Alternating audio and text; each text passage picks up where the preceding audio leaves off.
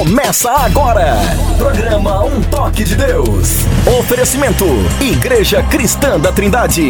Endereço: Avenida Fagundes Filho, número 55, ao lado da estação do metrô São Judas. Um Toque de Deus. Apresentação: Pastor Paulo Romeiro.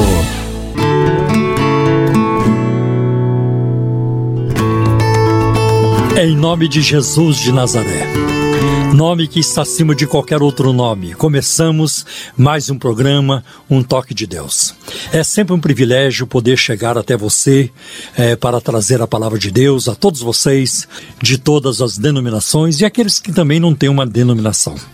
Eu quero aqui mandar um abraço para aqueles que nos ouvem na portaria dos prédios, daqueles que estão agora fazendo Uber, o táxi, é, de muitas pessoas que estão agora na cozinha de suas casas, do seu apartamento, também preparando o almoço, que a programação seja de bênção, sirva de crescimento, de edificação para todos e de salvação também, principalmente de salvação para os perdidos.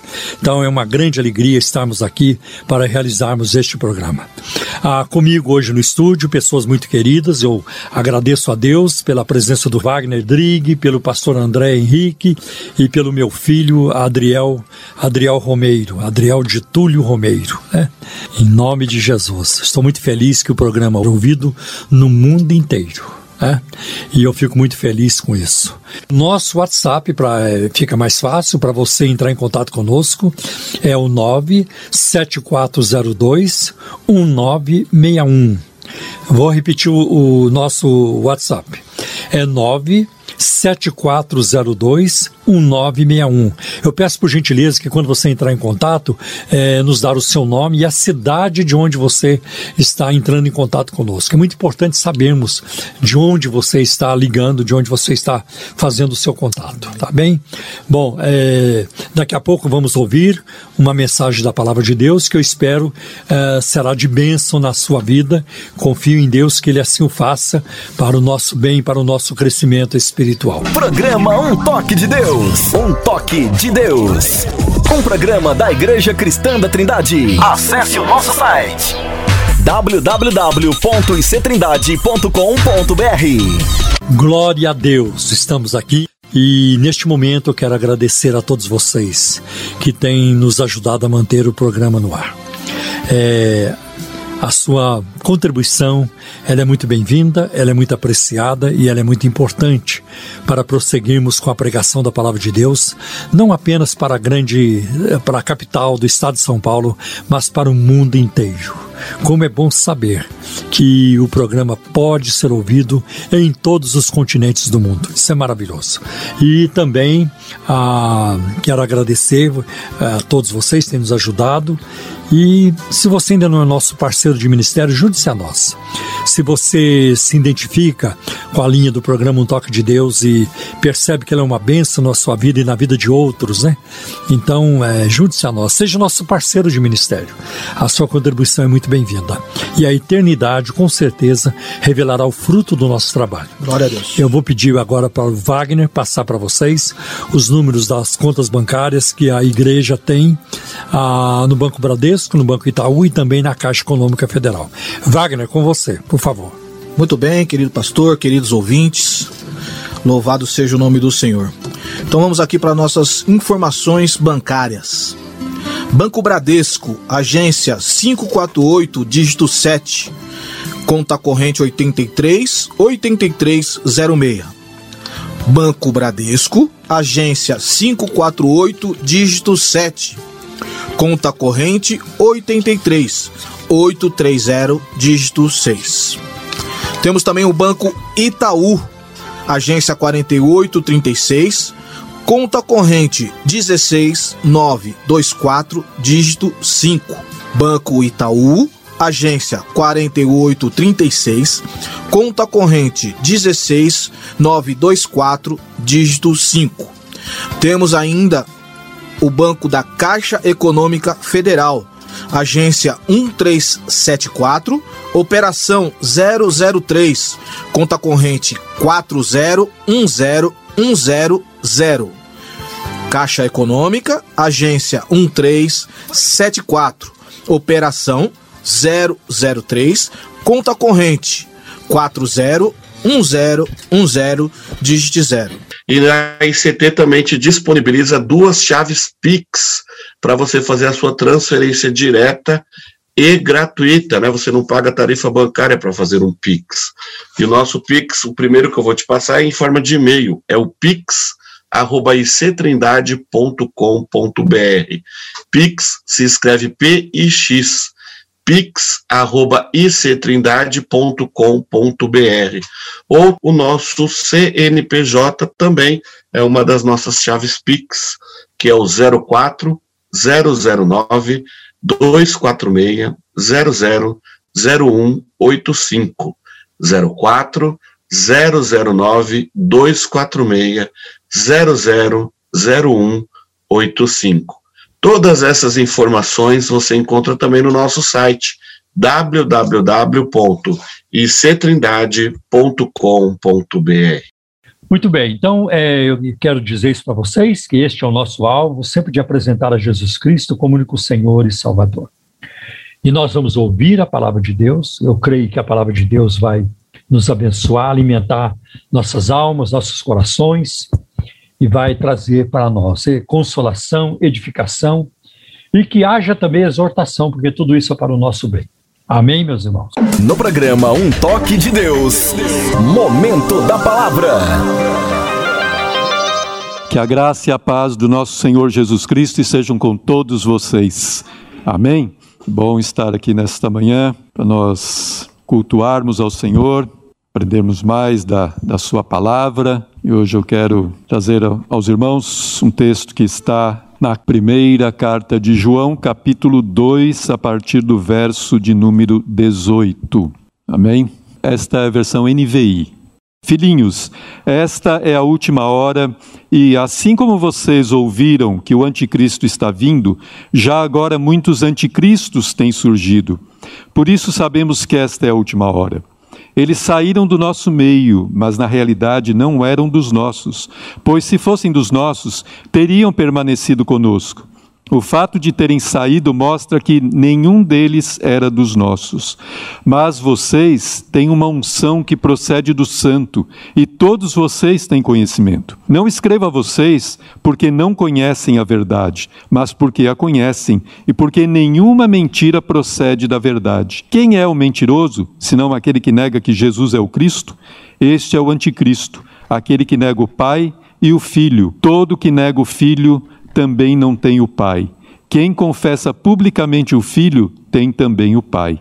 Quanto a vocês, cuidem para que aquilo que ouviram desde o princípio permaneça em vocês. Se o que ouviram desde o princípio permanecer em vocês, vocês também permanecerão no Filho e no Pai. E esta é a promessa que ele nos fez, a vida eterna. Aleluia. Até aí. Irmãos, antes de nós adentrarmos ao texto propriamente dito, vou fazer algumas observações com relação a esta carta. Essa carta de João, ela engloba três princípios básicos da vida cristã, que é a doutrina genuína, Jesus é o Cristo, o Filho de Deus, uma vida de obediência aos mandamentos de Cristo, e uma devoção fervorosa, caracterizada pelo amor transparente e prático de uns para com os outros. Então, esse foi um dos objetivos da carta de João, né? abordar esses três princípios básicos da vida cristã. E ela foi escrita, isto é um consenso de alguma maneira, como uma resposta à influência que o gnosticismo exercia sobre os cristãos, sobre aquela igreja, naqueles dias. Né? Então havia esta seita, esta heresia, que estava influenciando os irmãos ali. E João escreve esta carta exatamente para adverti-los com relação a isso. E aí que eu vou passar um pouco do que é o gnosticismo, né, para quem não tem ainda uma ideia com relação a ele, é, essa palavra é derivada da palavra grega gnosis, que significa conhecimento. E o gnosticismo foi uma das heresias cristãs primitivas. Era um movimento que se proclamava detentor de um conhecimento secreto sobre Deus. Seus seguidores consideravam o Deus da Bíblia um Deus inferior Por quê? Porque na doutrina gnóstica o mundo material ele era de natureza maligna. O mundo material, a, né, o corpo, eh, o mundo físico, ele era mal. Então, por isso, seu criador de, tinha que ser uma divindade inferior. Então, para criar um mundo mal, né, o mundo físico mal, tinha que ser uma divindade inferior e não o Deus Todo-Poderoso. Então, alguns gnósticos acreditavam que o Cristo, que era uma espécie de unção ou presença espiritual, ela veio sobre o homem Jesus em seu batismo e partiu dele antes de sua crucificação. Desse modo, não havia união eterna das naturezas humana e divina em Jesus. E o verdadeiro Cristo não possuía corpo físico. Então, esta era a doutrina do gnosticismo. Um ramo do gnosticismo, o docetismo, acreditava que Jesus, na verdade, era um espírito divino que apenas parecia ter um corpo físico. Seu corpo, argumentavam, não era verdadeiramente carne, apenas ilusão. Era uma ilusão idiótica, né? na verdade, para eles. Né? Para o gnosticismo, o Salvador, mais que fazer expiação pelo pecado, trouxe o conhecimento das verdadeiras, entre aspas, origens divinas da humanidade, libertando assim os seres humanos de sua ignorância e da escravidão ao mundo material. Então, esses eram alguns princípios do gnosticismo, e era isso que estava adentrando a igreja, era isso que estava mexendo com a cabeça de alguns crentes ali naquele momento. Né? Então, foi diante desse contexto que João escreveu essa carta para combater essa heresia e advertir os seus leitores a não se deixarem ser enganados. E aí o apóstolo inicia, conforme nós lemos aqui no verso 18, afirmando que esta é a última hora. Por quê? Porque não só o anticristo está vindo, mas muitos anticristos têm surgido. Então eu creio que é possível que esta carta tenha sido escrita depois de, de, de Apocalipse, enfim, apenas uma suposição, por conta dessa afirmação dele, né, que vocês ouviram que o anticristo está vindo. Né? Então ele fala de um.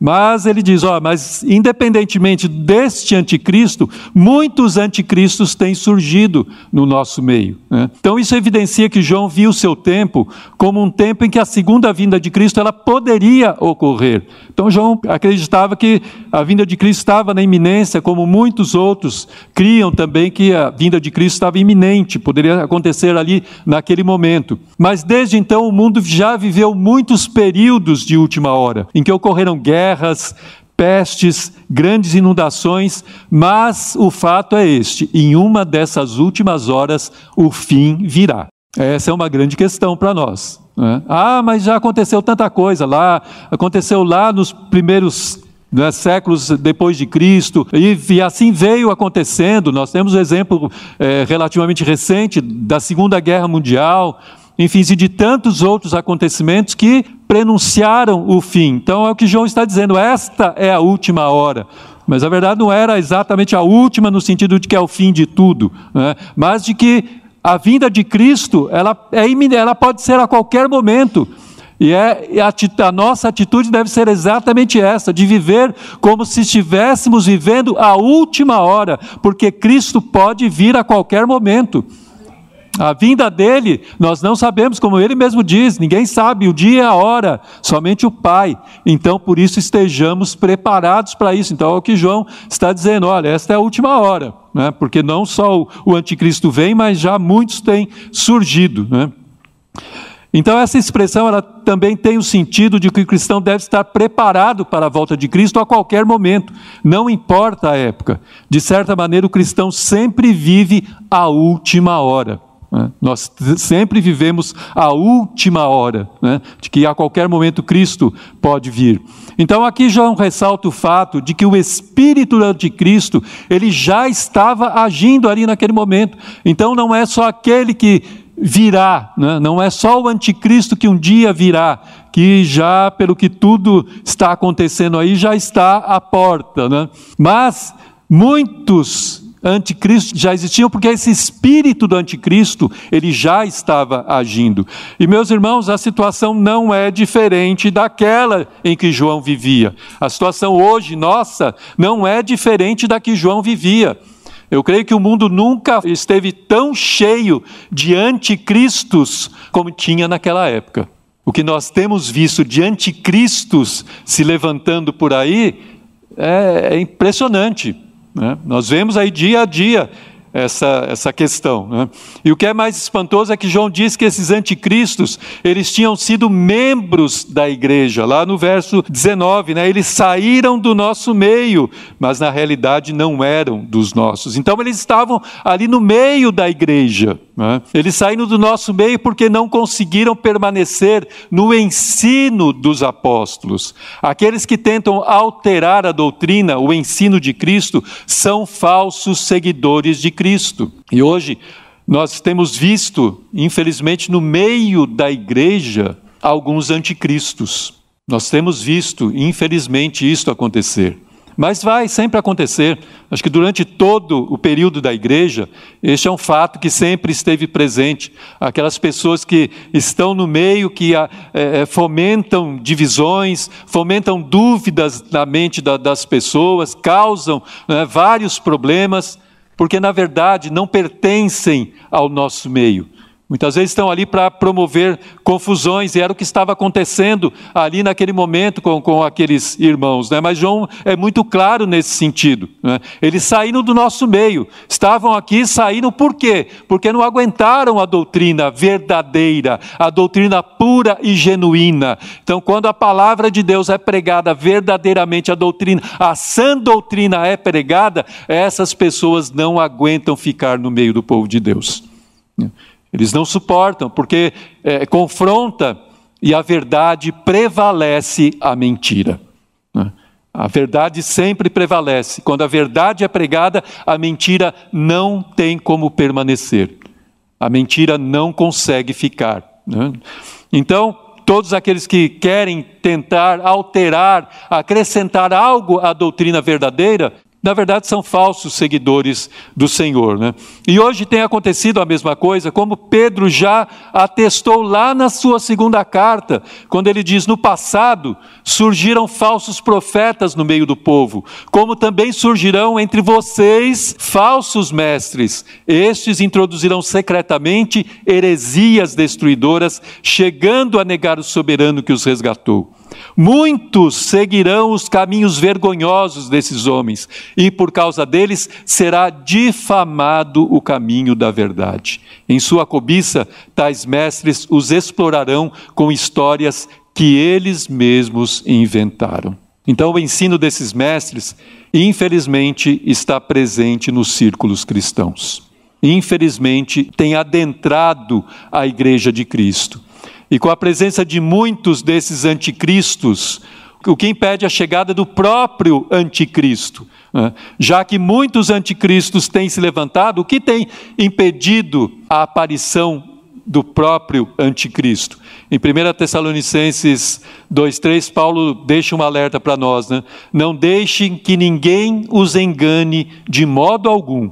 Antes daquele dia, antes da aparição deste homem da iniquidade, deste homem do pecado, conforme o próprio Paulo eh, denomina, antes deste dia virá a apostasia, e então será revelado o homem do pecado, o filho da perdição. Então, irmãos, estejamos atentos, com olhos espirituais, para nós entendermos o que está acontecendo, para não sermos enganados para não sermos iludidos, confundidos, né? conforme diz João também na sua carta, confundidos para que não sejamos confundidos na sua vinda, na vinda de Cristo. Né? Então, tudo o que Cristo é em realidade, o anticristo oferece em aparência. E assim, todo ensino falso que se apropria da aparência da verdade entre os hereges e até mesmo entre os pagãos é, em certo sentido, um anticristo. A mentira do anticristo é que o homem é divino, mesmo dissociado, mesmo a, parte de Cristo. Essa é uma frase de Orígenes, um dos pais da igreja, lá no início do, do segundo século depois de Cristo. Né? Então, essa é a mentira do anticristo. O homem é divino, independentemente de se ele está em Cristo ou não.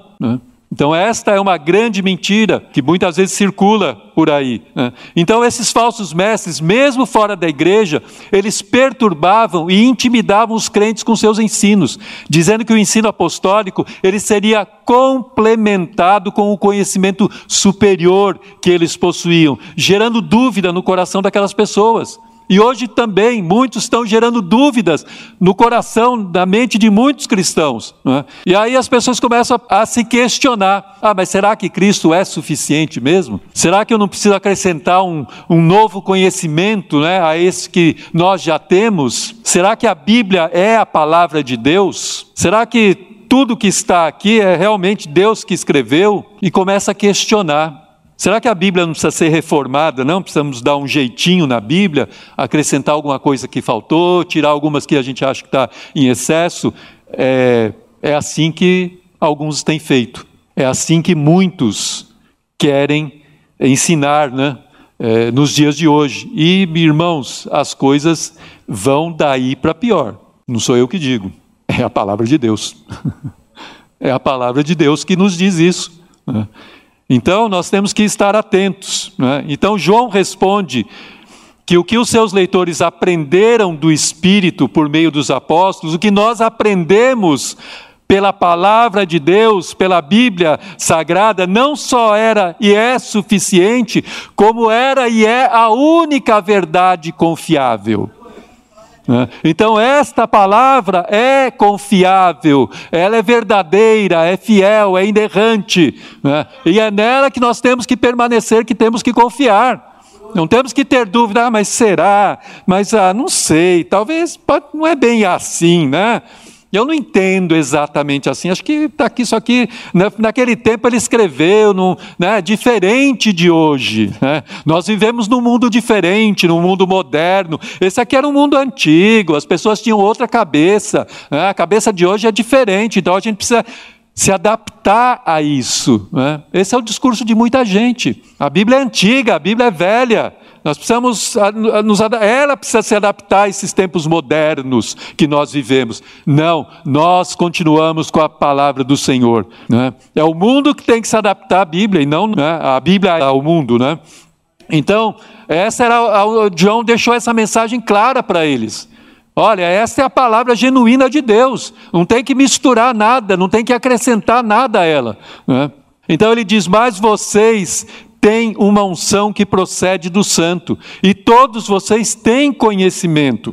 Não escreva a vocês porque vocês não conhecem a verdade, mas exatamente porque vocês conhecem, e nenhuma mentira procede da verdade. Né? Glória a Deus, né? graças a Deus por isso, porque nós estamos na verdade, que é a palavra de Deus, e nenhuma mentira vem desta verdade, não pode, não tem como, isso é impossível. Né? A verdade não gera mentiras, muito pelo contrário, ela gera a verdade mesmo, ela é a própria verdade, então não tem como gerar mentiras. Né? Então, se vier com alguma conversa, está fora da palavra de Deus, não é a palavra de Deus. Né? Como diz Paulo lá em 2 Coríntios 1, 21, mas aquele que nos confirma juntamente com vocês em Cristo e que nos ungiu é Deus que também pôs o seu selo em nós e nos deu o penhor do Espírito Santo em nosso coração. Aleluia! Estamos selados com o Espírito Santo. Aqueles que creem no Senhor, que têm a Jesus Cristo como Senhor da sua vida, foi selado com o Espírito Santo de Deus. Então tem esta unção sobre ele. É isso que João está falando. Vocês conhecem a verdade, porque vocês têm a unção sobre vocês. O Senhor Deus ungiu vocês, selou vocês. Vocês têm esta unção. Né? Então, mantenham-se nesta verdade, mantenham-se confirmados nesta, nesta unção. Então, os verdadeiros cristãos, eles, eles têm um conhecimento das realidades espirituais por meio do Espírito Santo. É Ele quem nos dá o discernimento, é Ele quem nos faz enxergar as coisas espiritualmente e não carnalmente. Então precisamos, irmãos, mais do que nunca em nossos tempos, ter olhos espirituais. Precisamos enxergar as coisas, o mundo ao nosso redor, os acontecimentos com olhos espirituais, de acordo com a palavra de Deus. Né? Então precisamos estar firmados nisso. Então, mas nós temos, graças a Deus por isso, este selo do Espírito Santo que nos dá esta visão. Né? E é o que Jesus prometeu lá em João 16, 13: quando vier o Espírito da Verdade, ele os guiará a toda a verdade. Glória a Deus. Então confie, creia né, que você tem o Espírito Santo e ele conduz você a toda a verdade. Se nós não somos enganados, é porque o Espírito Santo está em nós, nos conduzindo nesta verdade. Né? Então, esta é a nossa garantia, a nossa convicção, a nossa certeza. Então, é pela iluminação concedida pelo Espírito Santo que os cristãos têm conhecimento do que realmente importa e é necessário. Então, o Espírito Santo ele faz um filtro na nossa mente, um filtro nos nossos olhos, para que nós não sejamos enganados, que nós não engulamos qualquer coisa. Né? Então, somente aquilo que é necessário e aquilo que verdadeiramente importa. Então, o conhecimento da verdade, ele não é um privilégio de uns poucos, mas de todo o povo de Deus. Né? Então, não era como os gnósticos diziam, não, o conhecimento ele só vem não é, por, por algo muito especial, esse conhecimento é, é, é acima de de todas as coisas. Nós precisamos chegar a esse conhecimento. Esse aqui da Bíblia, esse aqui da, da palavra de Deus, não é suficiente. Né? Era isso que eles diziam. Nós precisamos ter um conhecimento maior, uma iluminação maior. Né? Mas nós já temos essa iluminação dada pelo Espírito Santo de Deus. Glória a Deus. Né? Louvado seja Deus por isso. Né? Então, todos os crentes têm isso. Então, a iluminação dada pelo Espírito significa que no cristianismo não há uma elite iluminada de quem dependem todos os outros. Todos os crentes têm conhecimento, é? diz um comentarista chamado Leon Morris. Então, todos, todos os verdadeiros crentes têm este conhecimento. Não há necessário depender de alguém iluminado, alguém especial e, né, e que, que nos guie no caminho. Não, nós já temos esta iluminação. Todo crente tem essa iluminação, que é o Espírito Santo de Deus. Louvado seja Deus. Então, quem conhece a verdade é capaz de reconhecer as mentiras dos falsos mestres. Quem está afirmado na verdade não cai nas mentiras de Satanás. Calvino tem uma frase que diz assim: aquele em quem o Pai não habita por meio de Cristo é totalmente fútil e vazio, não importa o conhecimento que tenha. Pode ter todo o conhecimento do mundo, ter toda a sabedoria humana, mas se o Pai não estiver nele por meio de Cristo, isso é totalmente fútil e vazio. Não vai levar a lugar nenhum porque o único que nos conduz é Jesus Cristo. O único que nos leva ao Pai é Jesus Cristo. Só por Ele, só Ele. Ele é o verdadeiro conhecimento. Nele estão todas as coisas, né? nele habita tudo. Nele habita o conhecimento, a sabedoria, a perfeição. Em Cristo está todas as coisas. Então é Ele que nós devemos conhecer. Claro, irmãos, estude. Estou falando aqui que você não deve conhecer mais nada, não é isso. Mas como diz o Calvino, todo conhecimento, você pode ter conhecimento que tiver, mas se o Pai não estiver em você, isso vai ser vazio e fútil. Agora, se você tiver conhecimento, mas tiver o Pai através de Cristo em você, aí sim, aí vale a pena. Né? Então é o que João demonstra nos versos 22 e 23, aqui que nós lemos: quem é o mentiroso, senão aquele que nega que Jesus é o Cristo? Este é o anticristo, aquele que nega o Pai e o Filho. Todo que nega o Filho também não tem o Pai. Quem confessa publicamente o Filho também tem o Pai. Então não importa o grau de conhecimento que nós tenhamos, se negar que Jesus é o Cristo, se o Pai não habitar nele por meio do Filho, é mentiroso e vai perecer no seu próprio conhecimento. Se não tiver o Pai, não adianta ter todo esse conhecimento, vai perecer no seu próprio conhecimento. Vai perecer conhecendo todas as coisas, mas não conhecendo aquele que é o único que importa. Jesus Cristo. É? Então, hoje, irmãos, há uma proliferação de mentirosos no mundo hoje, que tem se levantado contra Deus, contra Cristo, contra a doutrina bíblica e tem recebido a admiração de muitos que se dizem cristãos, o que é mais espantoso ainda. Essa semana eu ouvi um, num canal uma, uma, um trecho de uma live só com mulheres. e a pessoa que, que estava ministrando, ela disse umas coisas que eu fiquei espantado e mais admirado ainda pelo fato de as pessoas que estavam lá estarem admiradas com o que estavam ouvindo. E uma das coisas que eu pensei na hora, eu falei assim, gente, se eu tivesse sido convidado para um negócio desse, a primeira coisa que eu ia falar, falar muito obrigado pelo convite, mas estou me retirando porque é, é impossível ouvir algumas coisas dessa e dizer que ainda é cristão. Né? Mas enfim, eu só vou dizer algumas coisas aqui para os irmãos terem uma ideia. A Bíblia é cheia de mitos. O mito do mal, o mito da criação, o mito da bondade e maldade divinas. Não existe uma verdade, existem caminhos. Jesus disse: Eu sou o caminho, antes de falar, eu sou a verdade. Nós nunca afirmamos Deus como mulher teologicamente. Nós afirmamos Deus como mistério maior. E o mistério maior inclui masculino, feminino, gay, lésbica, planta, barata, passarinho, floresta, rio. Na realidade biológica e cosmológica, o feminino é anterior ao masculino. Nós sabemos disso. Mas eles não querem saber. Nós, mulheres, eles, homens, não querem saber. Eles continuam com Deus Pai Todo-Poderoso, que primeiro criou Adão. É um mito de poder. É, essa foi a fala e, como eu disse, eu fiquei espantado com as pessoas ali assim, embasbacadas, fazendo aquela carinha de. eu falei, meu Pai eterno, é, para onde estamos caminhando? Mas eu li o texto aqui de 1 Tessalonicenses, né? O homem do pecado não virá sem antes acontecer o quê? Apostasia. E eu já estou vendo isso aí, já estou vendo isso. E, e, e, isso aqui que vocês ouviram, que eu li, é dito por alguém que se diz cristão e quem estava ouvindo idem. Então são coisas, é, como eu estava dizendo anteriormente. Né? Ah, precisamos mudar. Na Bíblia, que é isso? A Bíblia está cheia de história. O mito do dilúvio, o mito da criação, o mito de Jó, o mito de Jonas. Né? Você acha que Jonas entrou no barriga do peixe, mas que história mais absurda. Dilúvio, ah, de repente a terra encheu de água. Que coisa mais doida, que loucura. É, é o que muita gente que se diz cristão acaba pensando. E está contaminando muita gente, que infelizmente não está firmada na verdade. Não é possível. Porque se estiver firmada na verdade, não cai nessas mentiras, não cai nesses enganos. Então, para essa gente, a Bíblia é politicamente incorreta. É um livro que não se aplica ao mundo moderno.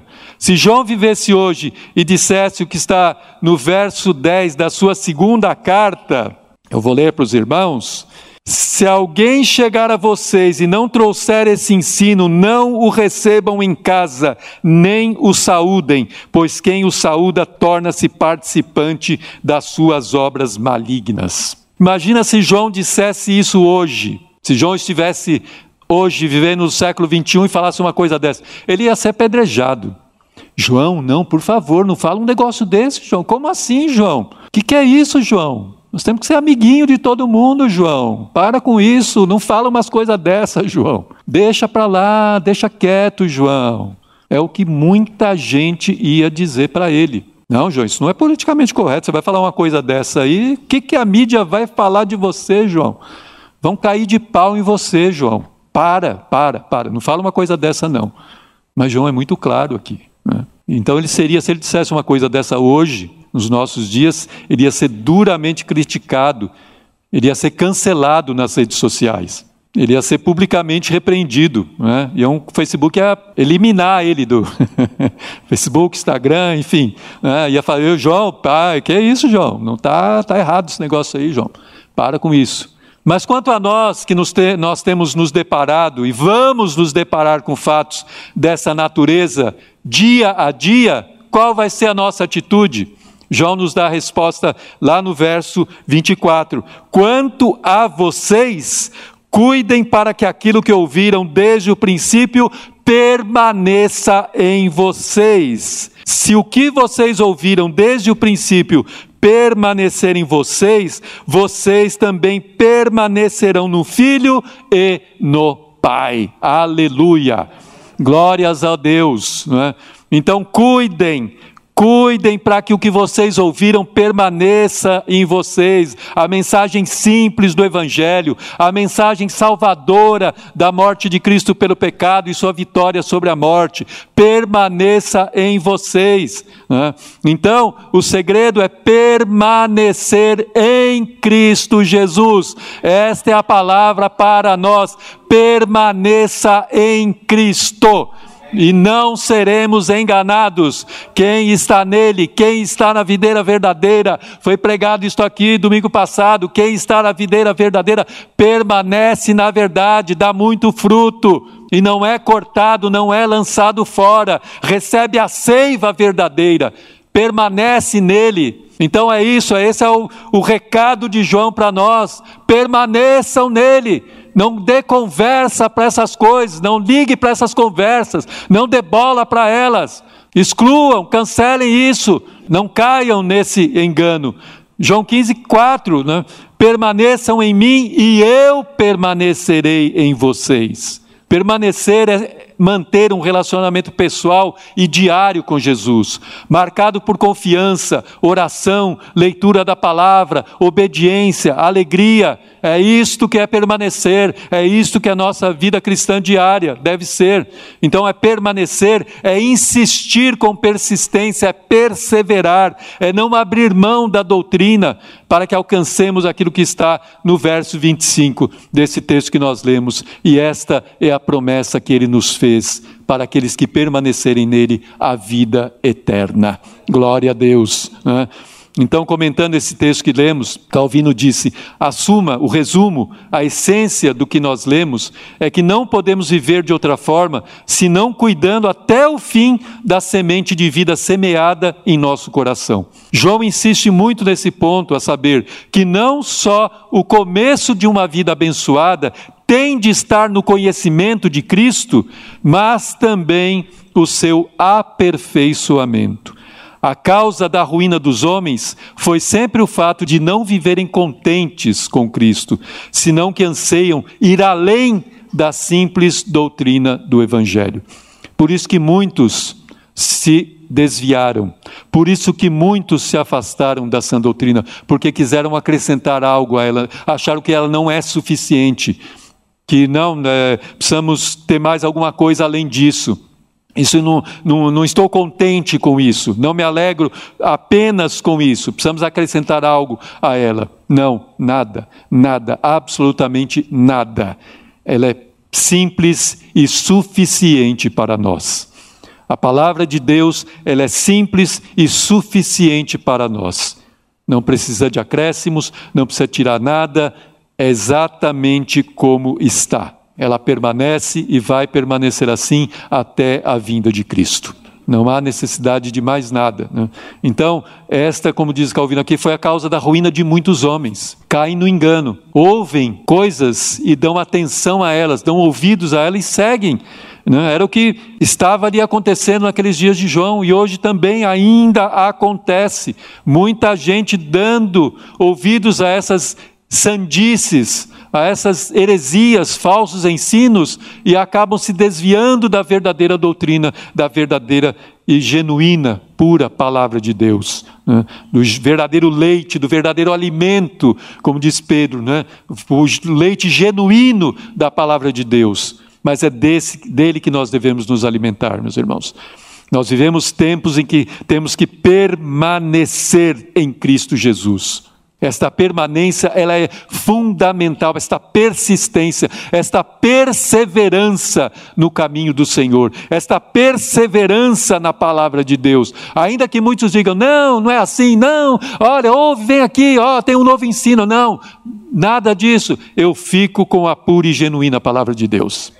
Ela me é suficiente. Não preciso de mais nada além dela. E hoje nós precisamos ter esta convicção, irmãos estarmos convictos daquilo em que nós cremos. Temos que ter plena certeza de que Cristo, né, de, aliás, de que Jesus é o Cristo, é o Filho de Deus, é o Salvador do mundo, e bater o pé e manter-nos nela firmemente, permanecer nessa verdade firmemente. Né? Porque os ensinos falsos estão por aí, estão rolando aí. Né? A cada dia mais estão inventando mais coisa ainda. Né? E confrontando. Fora aqueles que são verdadeiros anticristos mesmo, como eu, como eu disse. Né? Que não creem em nada, não querem saber de nada e ainda é, é abominam a, a, palavra de Deus. Né? Na sua carta aos Efésios, mas não é o Paulo, Inácio de Antioquia, um, um, também dos pais, conhecido como os pais, um dos pais da igreja, ele escreveu uma carta aos Efésios também e disse: Alguns adquirem o hábito de andar para lá e para cá, disseminando o nome, não o nome de Jesus, mas com artifício maligno. Eles fazem coisas que não são dignas de Deus.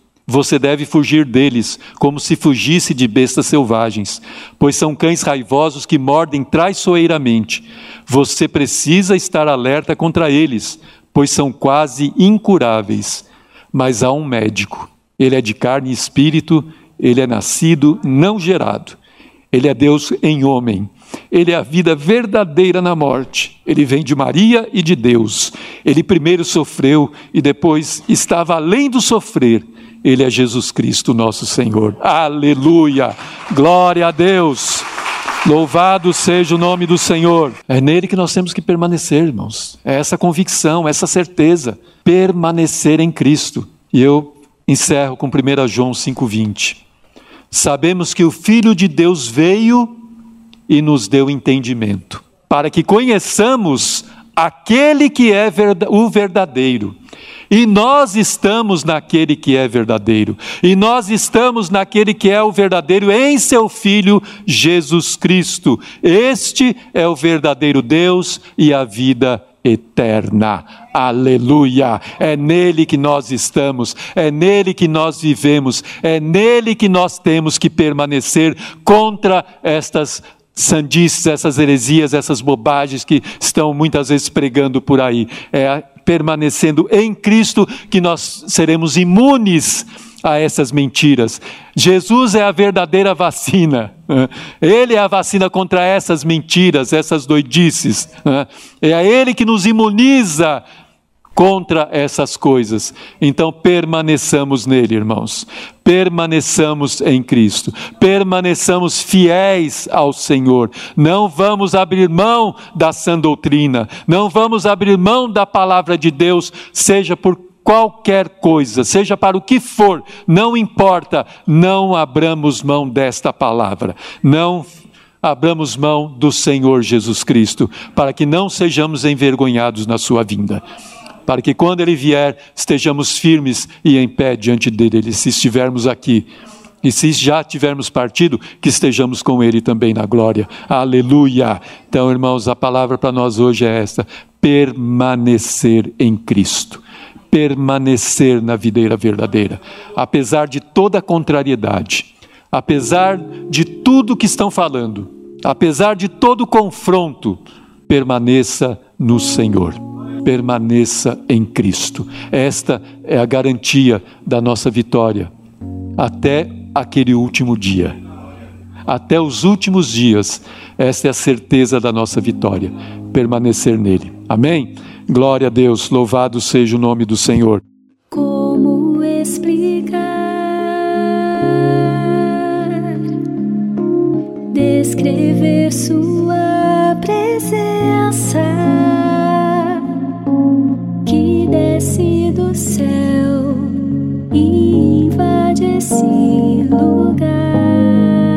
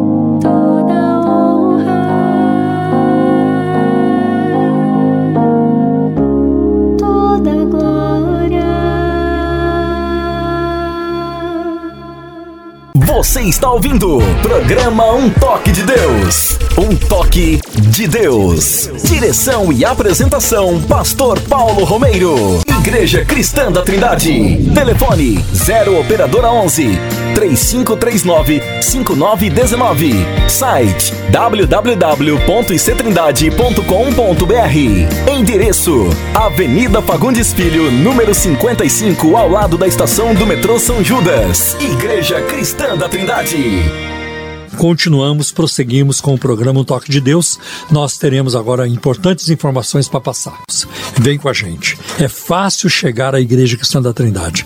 Ela fica ao lado do metrô São Judas, estação São Judas do metrô, na Avenida Fagundes Filho, 55, em frente à base da Polícia Militar. É, quero avisá-los de que amanhã, por ser domingo, nossas atividades na Igreja Cristã da Trindade, na sede, ao lado ali do metrô São Judas, começam às 10 horas da manhã com o nosso primeiro culto dominical. E este é um culto de pregação da palavra de Deus, de louvor, de adoração, de oração, de buscarmos as bênçãos de Deus, mas mais importante, de buscarmos a Deus. Nós não podemos confundir as coisas, né?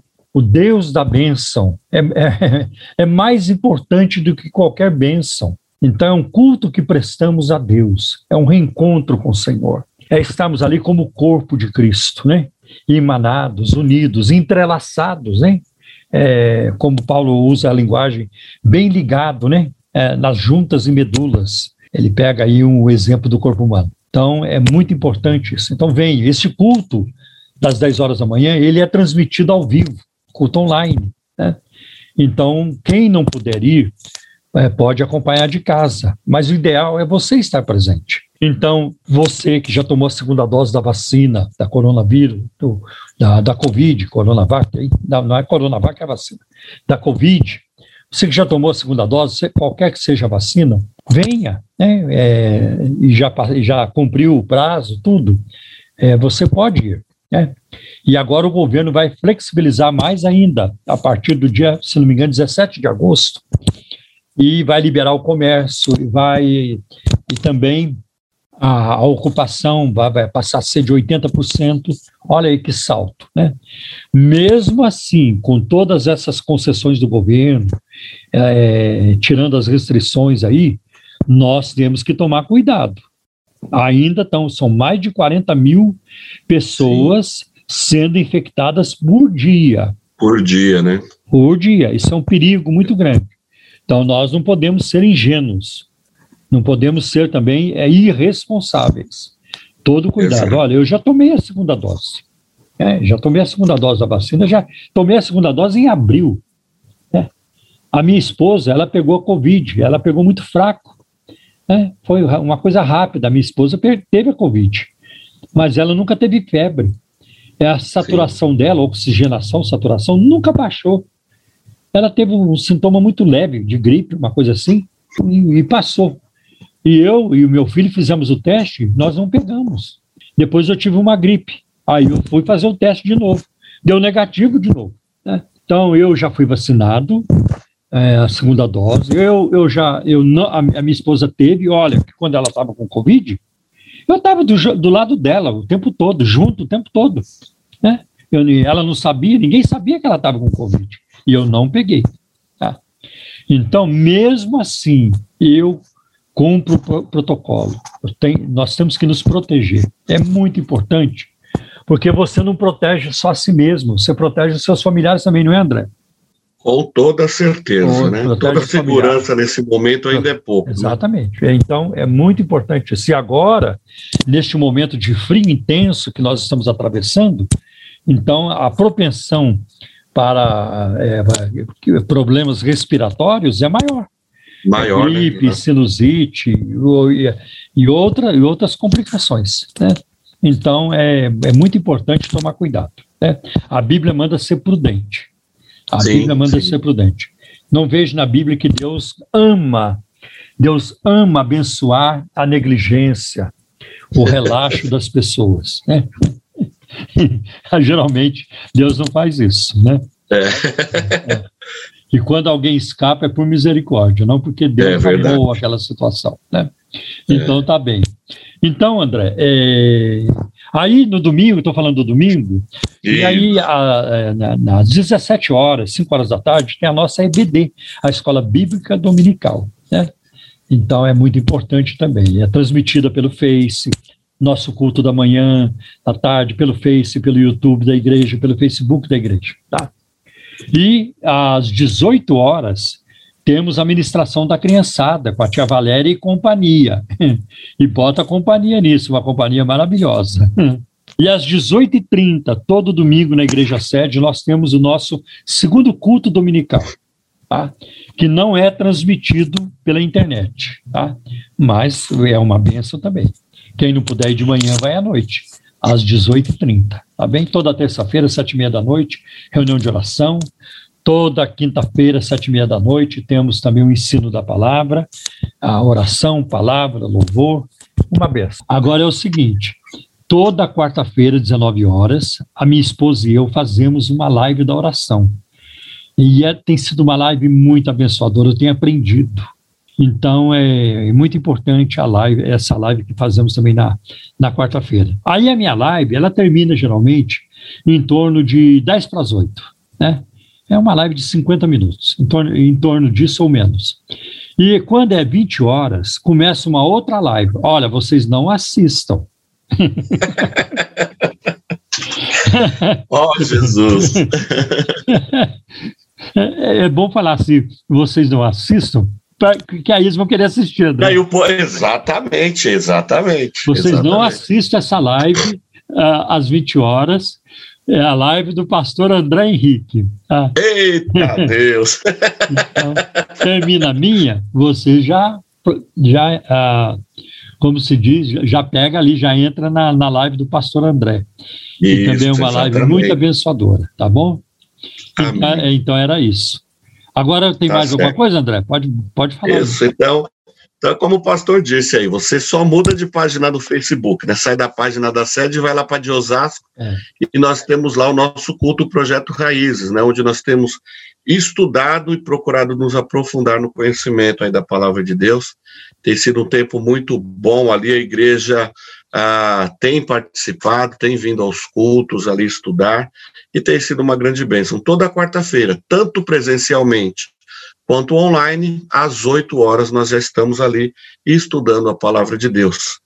Falando em estudos, também no sábado nós também temos a nossa escola bíblica, às 17 horas, onde ali também estamos estudando a palavra de Deus, estamos estudando aí alguns temas ah, paralelo ao que estamos estudando nas quartas-feiras, e tem sido bênção também, só que no sábado não é online, né, só presencial.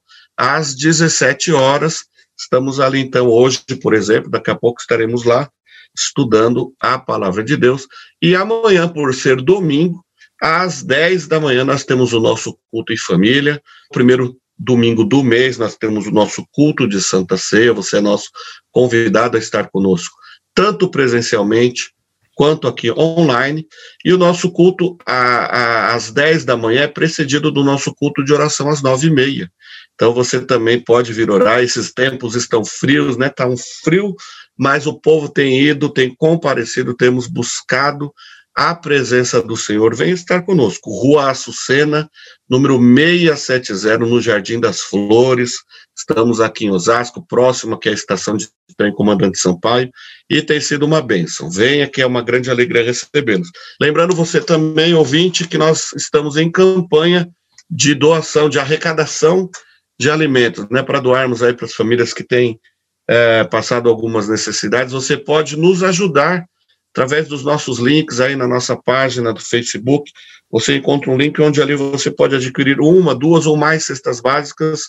Comprando ali, eles entregam para nós aqui. Nós fazemos aí toda a logística. Aí nós temos atendido aí uma média de 100 famílias todo mês. Então você pode nos ajudar. Faça essa doação. Seja uma bênção na vida daquele que está precisando. Então nos ajude a abençoar essas famílias. Que Deus te abençoe, viu? Amém, glória a Deus. Então, são esses os nossos avisos mais importantes, e agora nós vamos passar para um segmento do programa também muito importante, que é o de perguntas e respostas. ZYM 681, 102.1 MHz, Arujá, São Paulo. Programa Um Toque de Deus. Um Toque de Deus.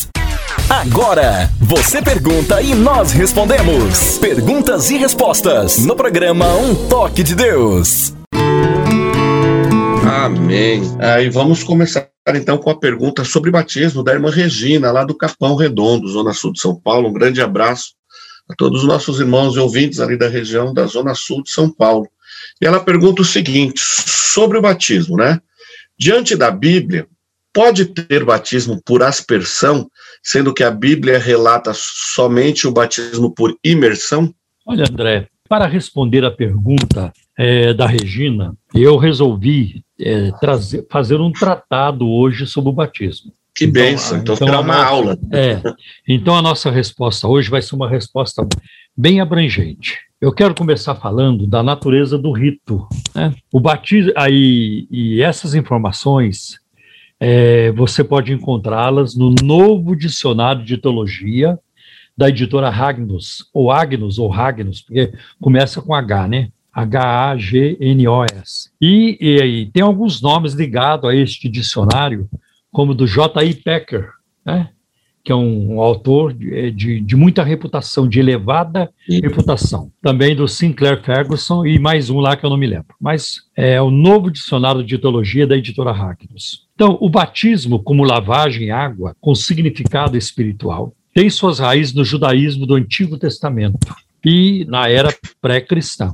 A lei prescrevia o banho de pessoas consideradas imundas. Isso nós vamos encontrar em Levíticos capítulo 14, versículos 8 e 9, e Levítico 15. Então, de pessoas imundas. Arão e seus filhos, por exemplo, foram lavados cerimonialmente em sua ordenação ao sacerdócio. Isso está em Levíticos 8, versículos de 5 e 6.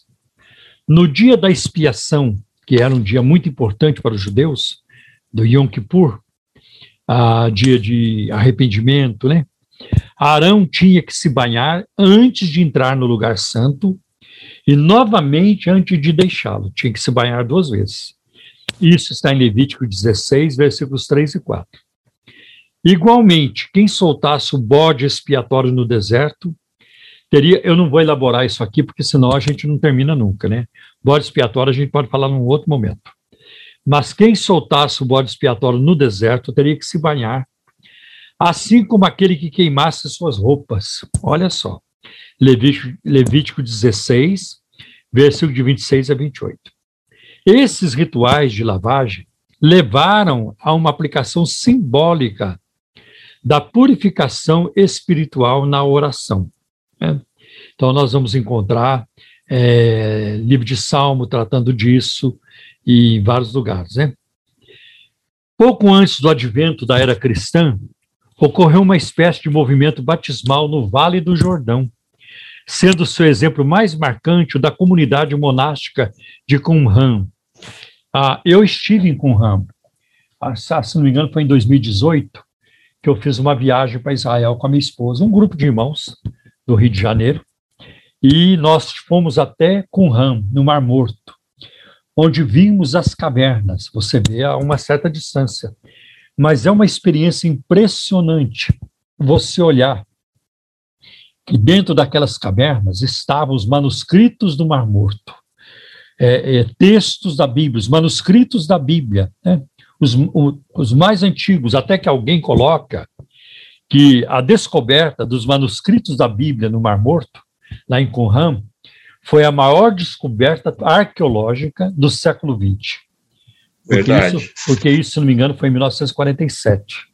47. É, então, quando ele fala isso aqui, um grupo, um movimento batismal, está falando dos essênios, que era um grupo ascético, né?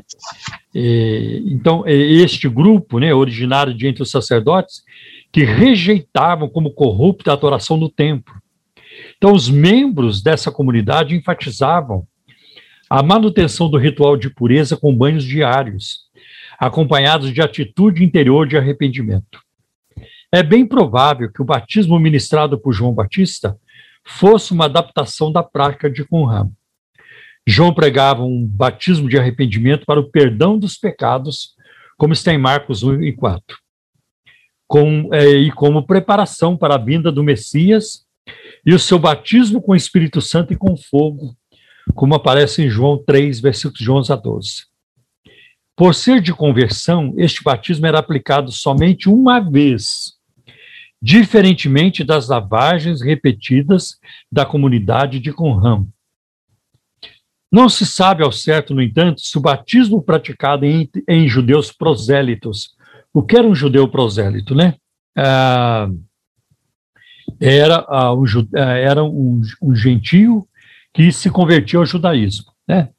Então, um judeu prosélito surgiu antes, a tempo de influenciar o batismo eh, cristão primitivo. Fazia parte do rito de iniciação dos gentios no judaísmo, que abrangia circuncisão, batismo e oferta de sacrifícios, e, com, e como as mulheres tinham somente que ser batizadas e oferecer sacrifício, seu batismo certamente assumia, nesse caso, importância maior. Porque a, a mulher não tem como ser circuncidada, só os homens mesmo, né? Então, veremos, por exemplo, ou vemos que a submissão de Jesus ao batismo de João, cuja intenção era de preparar os pecadores para a vinda do Messias, é explicável como um ato deliberado de solidariedade de Jesus para com os homens e mulheres pecadores arrependidos. Jesus não se batizou porque tinha que se arrepender de algum pecado, né? mas em solidariedade aos demais pecadores. Né? Era, a, era a iniciação no processo pela qual a soberania salvadora de Deus chegava aos homens para se manifestar em seu ministério da palavra e de atos do reino de Deus, sua morte e ressurreição e o envio do Espírito Santo. Não é de surpreender, por isso, que a comissão missionária dada pelo Senhor ressurreto incluísse a ordem de batizar. Está lá em Mateus, capítulo 28, versículo 18 a 20. A expressão batizar em nome de é, significa batismo com devido respeito a, mas aqui especialmente denota a base do batismo e seu propósito de ingresso da pessoa em um relacionamento em que passa a pertencer a Deus. Os leitores gregos do Evangelho certamente entendiam a frase de modo muito semelhante, como que significando a apropriação pelo Pai, Filho e Espírito Santo, mediante o uso desse nome. Né? Qual o significado desse rito? Então, André, aqui cabe uma pergunta. Qual o significado desse rito? No ensino apostólico, a, sobre o batismo, o rito, primariamente, significa união com Cristo. É o que está lá em Gálatas 3,27. Pois os que em Cristo foram batizados, de Cristo se revestiram. A linguagem reflete o ato de se despir para depois vestir-se no batismo. E essa é a linguagem que a, gente encontra em Colossenses capítulo 3, versículo de 9 a 14. Pois vocês já se despiram do velho homem, né? E se, e se revestiram do novo, né? Para revestir-se de Cristo. Isso denota o quê? Denota receber Cristo, estar em Cristo e assim se tornar um com Ele, um com Cristo. Olha que bonito. No ensino do apóstolo Paulo, uma vez que Cristo é o Senhor crucificado, e ressuscitado, o batismo significa união com Cristo em seus atos redentores, o que inclui a ideia de jazer com ele em seu túmulo e de ser com ele um só em sua ressurreição. Preste atenção em Romanos capítulo 6, versículo de 1 a 5, Colossenses 2, versículo 11 e 12. Né? Participando assim da nova criação, iniciada com a sua ressurreição, como está lá em 2 Coríntios 17, quem está em Cristo é nova criatura, nova criação. As coisas velhas passaram, isso que tudo se fez novo. Participando assim da nova criação. Né? Antecipadamente a ressurreição para o reino final. Então, eu acho, é, o batismo significa, além disso, união com Cristo em seu corpo, a igreja. Por estar em Cristo, significa ser um com todos que estão unidos a Ele como nós vemos, por exemplo, em 1 Coríntios 12, versículos 12 e 13. Eu achei muito interessante, André, essa figura, né, de que é como se nós estivéssemos no túmulo com Jesus. Né? Sim. Mortos, né? Mortos para o pecado, no túmulo com Jesus. Exato. Então, é, o batismo é, morre para o pecado e ressuscita em novidade de vida. Então, a gente está lá junto com Cristo, morto com Ele, e ressuscitamos com Ele. E ressuscitando com ele, É exatamente. maravilha, essa figura é muito bonita, é muito bonita. Sim. Mas, mais ainda, como é inconcebível a união com Cristo, ser o Espírito de Cristo, o batismo significa renovação pelo Espírito Santo. Assim como já com Pedro na proclamação de Pentecostes, em Atos capítulo 2, versículo 38, arrependei-vos e cada um de vós seja batizado, né? E recebereis o dom do Espírito Santo. E depois na teologia de Paulo sobre a igreja também, que eu já citei aí. O batismo significa também entrada no reino de Deus, pois a salvação de Cristo não é senão vida sob a soberana, a soberania salvadora de Deus, como está em, em Mateus 12, 28, em João 12, versículos 31, 32, Romanos 14, versículo 17, Colossenses capítulo 1, versículos 13 e 14. A conexão dessa condição com o batismo é feita em João 3,8. Aquele que não nascer da água e do espírito não pode ver o reino de Deus. Jesus disse para Nicodemos, ah, vamos encontrar isso, Jesus dizendo isso para Nicodemos. E uma outra coisa, o batismo significa vida em obediência ao governo de Deus, como, ah, como expressa Romanos capítulo 6, versículo 4, ao dizer, portanto, fomos sepultados com ele na morte, por meio do batismo. Né? É como se você estivesse no túmulo com Jesus quando você está lá na água.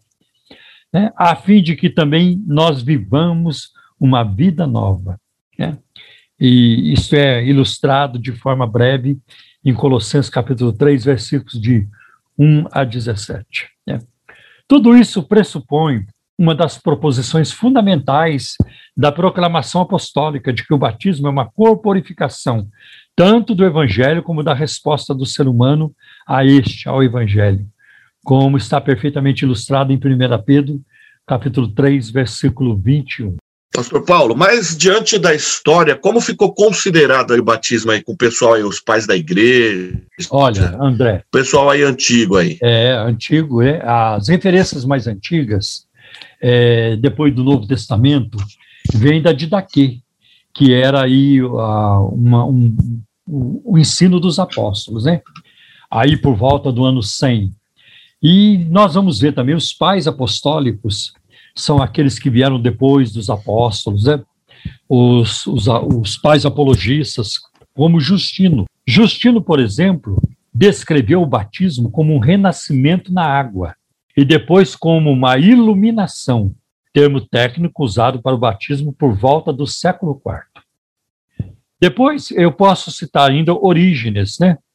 Que via no batismo a ligação tipológica entre o Antigo Testamento, culminando no batismo de Jesus feito por João, e o batismo escatológico inaugurador de uma nova era. O batismo teria derivado seu significado das realidades espirituais e comunicado a graça de Cristo. E isso prefiguraria o estágio final do batismo, a ressurreição dos mortos. Agora, é claro que quando nós estamos aqui, André, citando os pais apostólicos, citando teólogos posteriores, né, isso não quer dizer que nós concordamos com tudo que eles falam. Né? Isso não quer dizer. Nós temos que concordar com a Com Bíblia. certeza. Com a Bíblia. Claro que nós aprendemos muito com essa gente, não podemos desprezá-los. Sim, né? Porque aquilo que Deus Exato. trouxe na vida deles. Mas ninguém faz teologia de forma perfeita. Ninguém tem uma teologia perfeita. Ninguém. né? Aquilo Sim. que está na Bíblia é perfeito. Mas de fora da Bíblia, ninguém faz uma teologia Isso. perfeita. a palavra final é da Bíblia, né? Exatamente. É, nós concordamos com tudo. Agora, depois do Orígenes, veio o Tertuliano.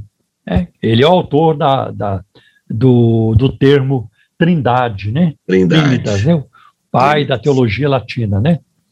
Então, o Tertuliano indicava a conexão do Espírito Santo com a água do batismo, preparando assim o terreno para a bênção da água batismal. Em meio à perseguição à igreja, no século III, não seria de surpresa a descrição do martírio como batismo de sangue que admitiu Marte diretamente na igreja triunfante, é o que eles que acreditavam. Ele advogava o adiamento do batismo até que os então batizando, batizandos, ainda crianças, pudessem vir a tomar sua própria decisão para não acontecer de prejudicarem o futuro espiritual de seus padrinhos. Né? A visão de Tertuliano e também de Cipriano e outros de que o batismo cismático era inválido não sobreviveu no Ocidente além do século III. Né? Então, nós vemos isso também. E aí tem um outro nome também que não podemos deixar de fora, que é do Agostinho, grande teólogo da igreja, né? que influencia muito a teologia reformada e que exerceu uma grande influência também sobre Martinho Lutero. O Agostinho enfatizava o aspecto objetivo do batismo e que, por ser Cristo o ministro real do batismo, a validade do sacramento não seria afetada pelo seu agente humano. Ele tinha absoluta convicção de ser o batismo indispensável para a salvação. E nisso aí nós discordamos do Agostinho. Porque nós não, nós não pregamos batismo salvífico. Sim, com certeza. Em sua disputa com Pelágio, né, ele justificou o batismo infantil, desenvolvendo a ligação entre o sacramento e o pecado original. É, quando diz que o batismo é um sacramento, então se atribui graça através do batismo, se atribui bênçãos ou um valor espiritual através do batismo, né? Ou que o, o batismo ele transmite é, graça, né? Uma, uma coisa assim. Então, ele não sugeriu que a criança tivesse fé, mas sim afirmou que a fé da igreja era benéfica a ela, sendo essa uma postura clássica que tem permanecido como justificativa do batismo infantil a criança, pelo batismo, ser incorporada à igreja, compartilhando deste modo a fé da igreja de que agora fazia parte. Os padrinhos, ao se tornarem responsáveis pelo batizando, não faziam meramente em favor próprio, nem simplesmente como meros, eh, meros representantes da criança, mas como agentes da totalidade da igreja, da qual eram os instrumentos de apresentação da criança para o batismo. E aí tinha também a, a, um atendimento para os novos convertidos adultos, que eles chamavam de catecúmenos, né? E havia exigência para essa turma, havia exigência de uma necessária preparação cuidadosa para o batismo. Por volta do século IV, as classes de preparação catequética não requeriam uma frequência regular por parte dos novos convertidos, dos discípulos, com reuniões diárias, né? é, durante a quaresma. Ah, palestras doutrinárias eram proferidas nessa época por homens como Ambrósio de Milão, Cirilo de Jerusalém, João Crisóstomo e Teodoro de Mopsuestia, né? e que permanecem disponíveis para o nosso conhecimento as palestras desses homens. Antes dessas aulas, o exorcismo era uma prática regular e comum no rito batismal. Então, se expulsava os demônios também é, do, dos, dos batizandos, né? Registros destacam que no batismo, os batizandos compartilhavam a redenção, a morte e a ressurreição de Cristo por uma real confissão de fé, colocando-se assim em submissão ao Senhor crucificado e ressuscitado. Efetuava o batismo desse modo, o renascimento do batizado, que era revestido da roupa nova da imortalidade, sobre quem se conferia um selo indissolúvel. O pecado praticado pelo cristão batizado era considerado extremamente grave, fazendo assim muitos seguir o exemplo de Constantino, do imperador Constantino, adiando seu batismo para o leito de morte. É. Ah, eu não vou me batizar agora, porque se eu pecar depois que batizar vai ser muito complicado. Então eu vou esperar, quando tiver na hora de morrer, eu me batizo. Né? É muito complicado isso, né? Talvez um pré... até mais. Né? É, um, pré um pré-requisito para o batismo era a renúncia a Satanás e a profissão de fé em Cristo, e isso ainda permanece em algumas confissões até hoje. Né? Aí nós vamos ver qual foi a posição de Lutero.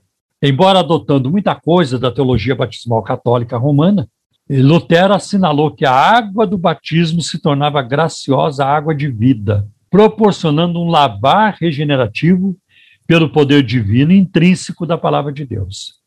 Inicialmente, Lutero considerava o efeito do batismo dependente da fé, mas depois, modificando sua opinião, passou a enfatizar a ordem de Deus como justificação para o batismo. E aí vem também um grupo, né, que eh, devemos falar sobre ele, que é os anabatistas, né, porque a, a reforma protestante, Martim Lutero e outros, colocaram a Bíblia na mão do povo. Então, esse acesso à Bíblia ah, deu margem para diferentes interpretações. Vale lembrar que reformadores importantes sempre defenderam o seguinte: livre acesso às escrituras, mas não livre interpretação. Ninguém pode interpretar a Bíblia ao seu bel prazer. Ah, isso para mim é aqui. Ah, eu vou fazer isso, eu vou fazer aquilo. Não. É, existem regras, né? existem é, é, parâmetros para a interpretação bíblica. Mas um grupo é, que se, estava dentro da chamada reforma radical, os anabatistas, né, e, e, que naquela época estavam se, esse grupo estava se formando, ele então, esse grupo recusou a permitir que seus filhos batizados é, fossem batizados ainda crianças. Então, os anabatistas recusaram o batismo infantil né, e, e, e enfatizaram o batismo somente de crentes, considerando como o único batismo existente no Novo Testamento. Quem segue a linha dos anabatistas, ou quem vem deles, deriva deles, são os menonitas e alguns grupos das igrejas dos irmãos.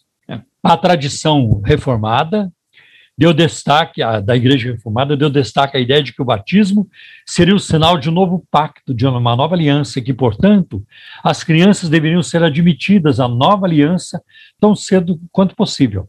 Ah, e quanto os meninos judeus, por quê? Porque os meninos judeus também eram admitidos à antiga aliança mediante a circuncisão. O batismo fortaleceria a fé, daria aos pais a certeza de que seus filhos estavam incorporados ao novo pacto e à criança o direito à aliança, mesmo sem ter ainda consciência disso, tornando-se rica fonte de bênçãos e consolação à medida em que a criança crescia. E aí tem outras opiniões ainda, mas nós não vamos ter tempo de tratar de tudo isso. Né? Ô pastor, mas diante de tudo isso que o senhor falou, existem questões assim, nós somos levados a algumas questões, é, às vezes até a gente acha perguntas infantis, mas muita gente tem dúvida sobre, por exemplo, questão assim, o batismo salva, o batismo não salva. O senhor mencionou aí que Agostinho defendia isso, né? É, a questão da água corrente, né? Por exemplo, deve ser em água corrente, água parada. Ah, quando a gente lê o texto lá da Didaquê, a Didaquê fala, né, que tem que é. ser em água corrente. Se não tiver água corrente, aí você pega um punhado de água lá, até porque, por exemplo, num hospital, se a gente vai fazer um batismo no hospital, não tem como pegar um paciente e levá-lo num rio é, para batizar, né? A gente batiza aí. Como é que fica? É, é, como ficam essas questões, pastor? Olha, o batismo não salva. O batismo é, é para quem já é salvo. Se sim. nós colocarmos o batismo como condição para a salvação, como alguns grupos colocam, sim, sim, sim. então nós estamos descartando a graça de Deus. Por exemplo, Jesus falou para o ladrão lá na cruz, em Lucas 23, 43: Hoje mesmo estarás comigo no paraíso não há qualquer indicação de que aquele homem te, teria, te, te, teria sido batizado. Até tem um, tem um grupo aí que antigamente ensinava muita heresia, né, é, que dizia: se ele chamou Jesus de Senhor, então ele foi batizado. Isso aí não tem nenhuma, não, não, tem, não tem como validar isso, não tem como é, bater o um martelo em cima disso. Então, o batismo não salva, o batismo é para quem é salvo. Imagine você, uma pessoa que se converteu a Cristo, está aguardando o batismo e ela morre. Ela não foi salva? Ela teve um encontro de salvação com Jesus. Por exemplo, eu fui batizado nas águas 47 dias depois da minha conversão. E olha, que eu estava vivendo o céu na terra.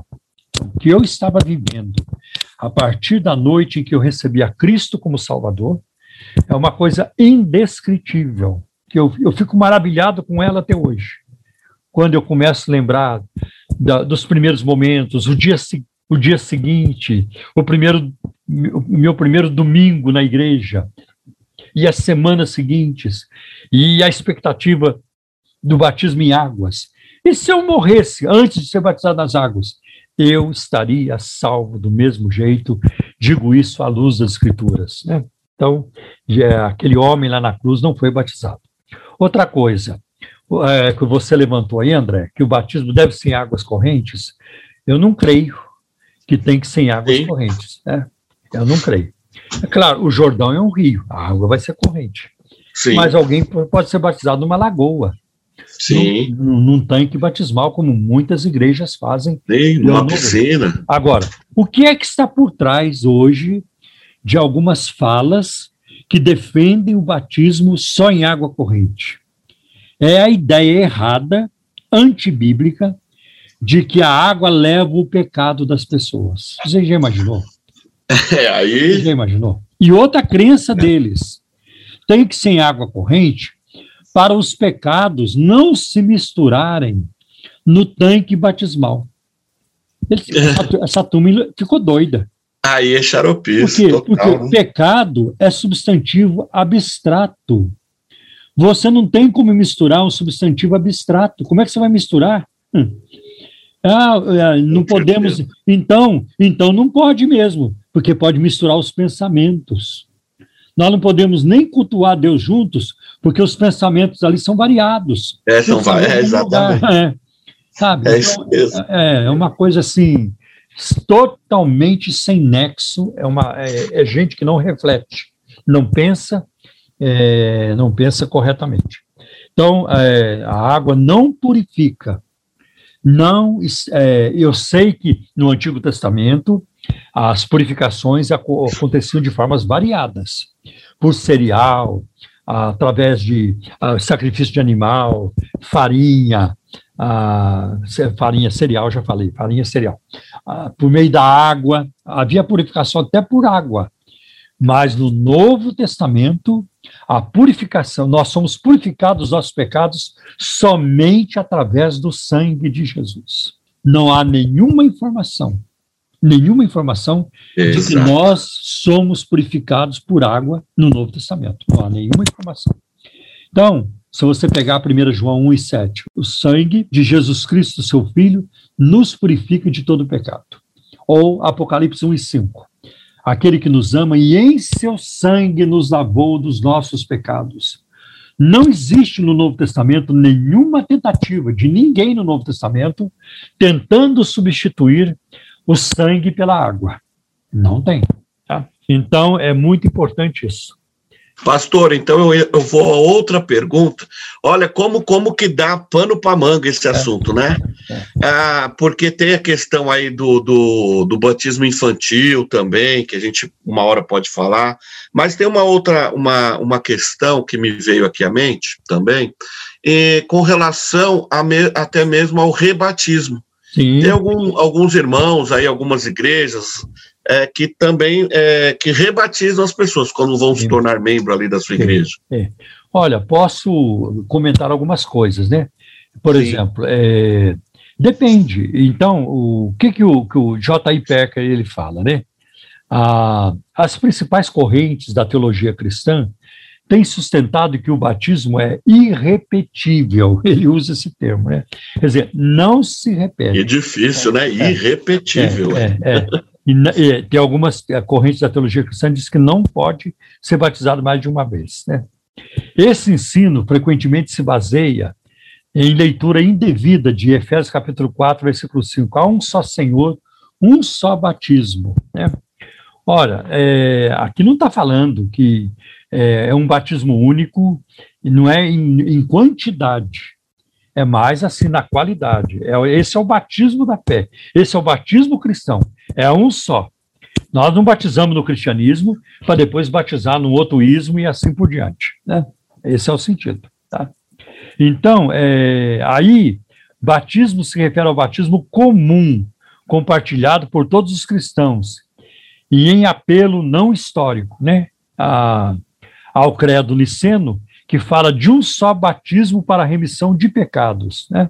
E assim por diante. Não obstante, o rebatismo, e que é como seus críticos o chamam, embora isso seja inevitável, é, um, de vez em quando uma ou outra pessoa vai batizar de novo. Isso não tem como não, não acontecer. Isso, o rebatismo tem sido praticado e defendido, principalmente por algumas razões. Primeiro, negação da validade do batismo anterior. Né? Na era patrística, por exemplo, né, grupos é, e adeptos de outros movimentos rejeitaram o batismo católico, que consideraram administrado por um clero corrompido e de uma igreja apóstata. Então tinha grupo que rejeitava. Né? Os donatistas, por, por exemplo, recorreram a uma prática católica anterior, conforme Cipriano, que recusava reconhecer o batismo feito fora do aprisco católico e que, portanto, rebatizava. Né? E assim por diante. O, ba o batismo é comumente tido como nulo ou inválido se faltar à cerimônia qualquer aspecto essencial, como principalmente a água ou a citação do nome trinitário de Deus.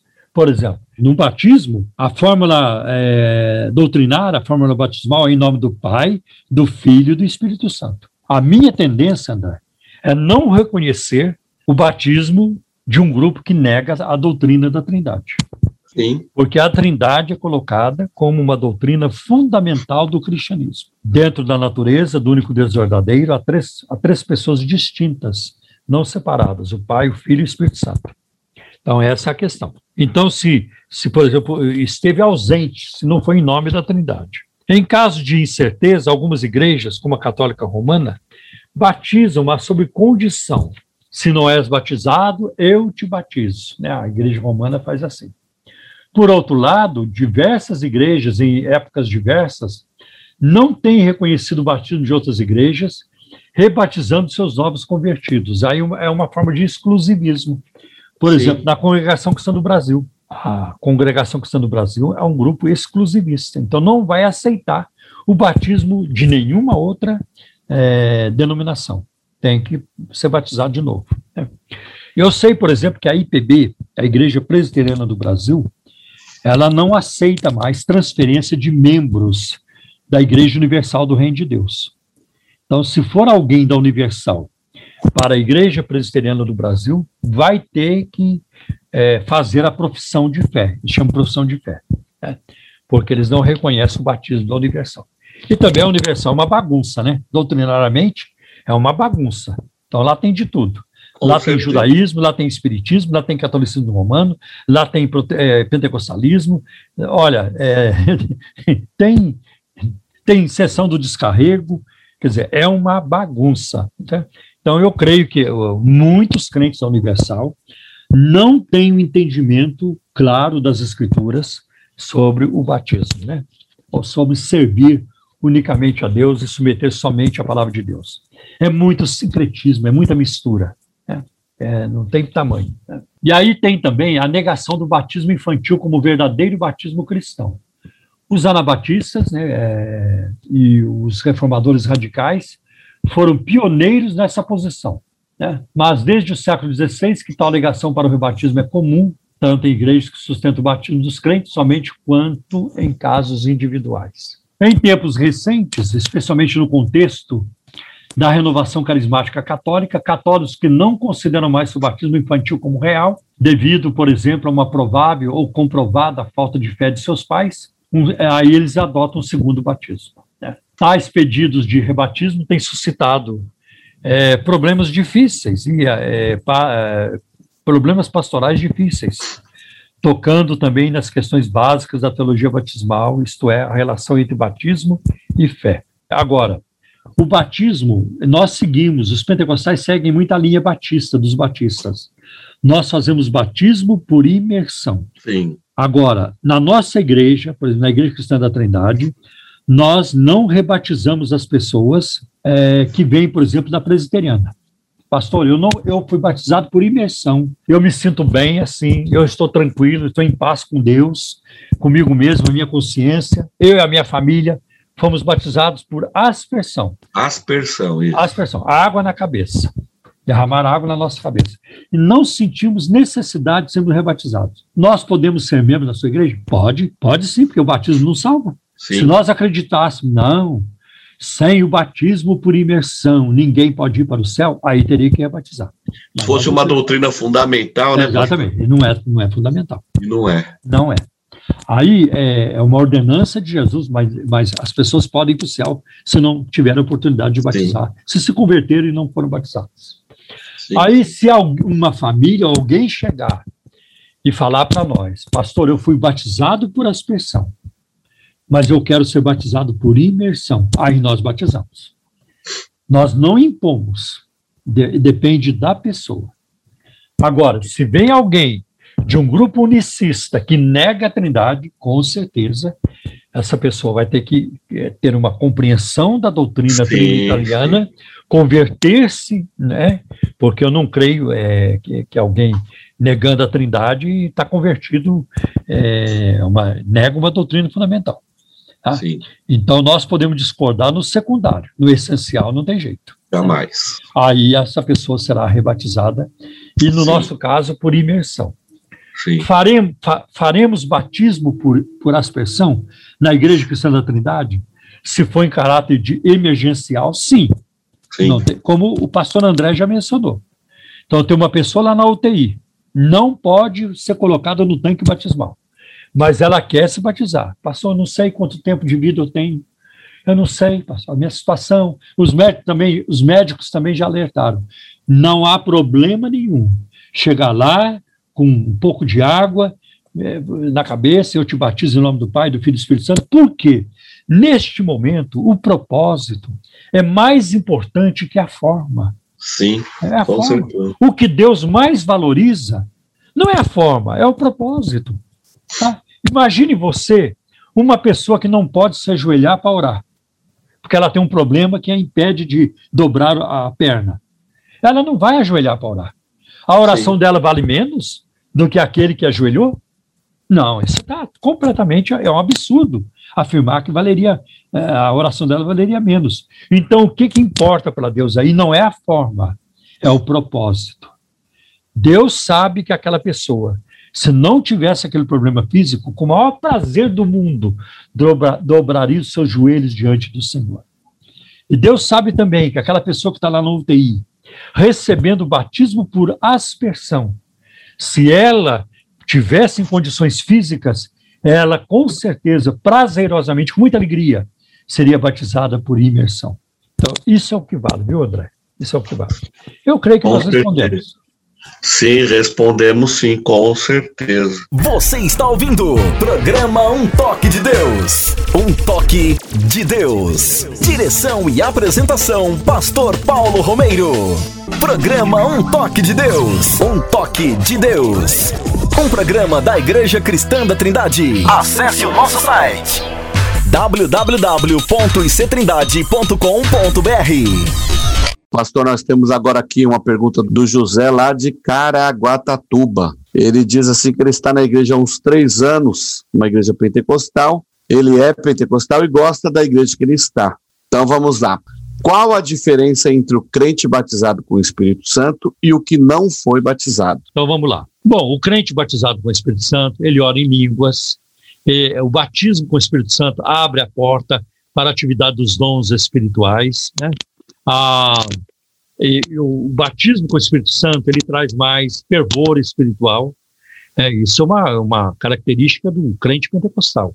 Ele é mais Sim. fervoroso no espírito. A liturgia pentecostal é uma liturgia mais, mais alegre, mais aberta, mais livre, né?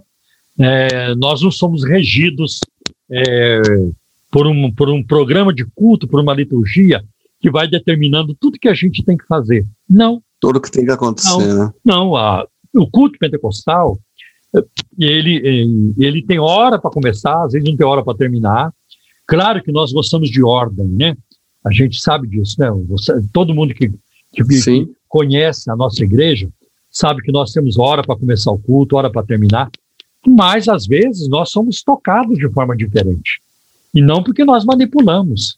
Eu detesto manipulação. Começa a dar glória aí, irmão. Tá fraco, mais forte. Esse lado agora vai dar glória a Deus. Vamos ver qual lado que ganha. Gente, que ridículo. Não dá, né? Assim Isso não, não é né? culto, isso não é culto. Tá? O culto é quando você está adorando, está com os olhos voltados para o Senhor, porque o culto é que nós oferecemos a Deus e não a nós. Não a nós. Hum. Não vou no culto para me sentir bem. Vou no culto a Deus. E nem- adorar a Deus, né? E nem que eu não esteja bem, às vezes estou sentindo uma dor, um problema, e eu estou lá, né, cultuando Sim. a Deus, né, seja na alegria ou na dor, uma coisa assim. Sim. Então, o crente é, a- então é, tem a operação dos dons espirituais, né? Ah, é muito difícil, não vou dizer que não tem, mas é muito difícil um crente tradicional expulsar demônio. Eu me lembro uma vez em São José dos Campos, não vou falar a igreja, Uhum. eu, eu me lembro até do pastor, era um pastor muito conhecido na, na, na- na cidade. Lá na igreja deles, ah, uma igreja tradicional, caiu endemoninhado. Sabe o que eles fizeram? Chamaram o corpo de bombeiro. não, não tinha ninguém para expulsar. Rapaz. Chamaram o corpo de bombeiro. Ah, mas eu conheci uns irmãozinhos lá na Assembleia que dava conta do recado na hora. Ah, Fácil, né?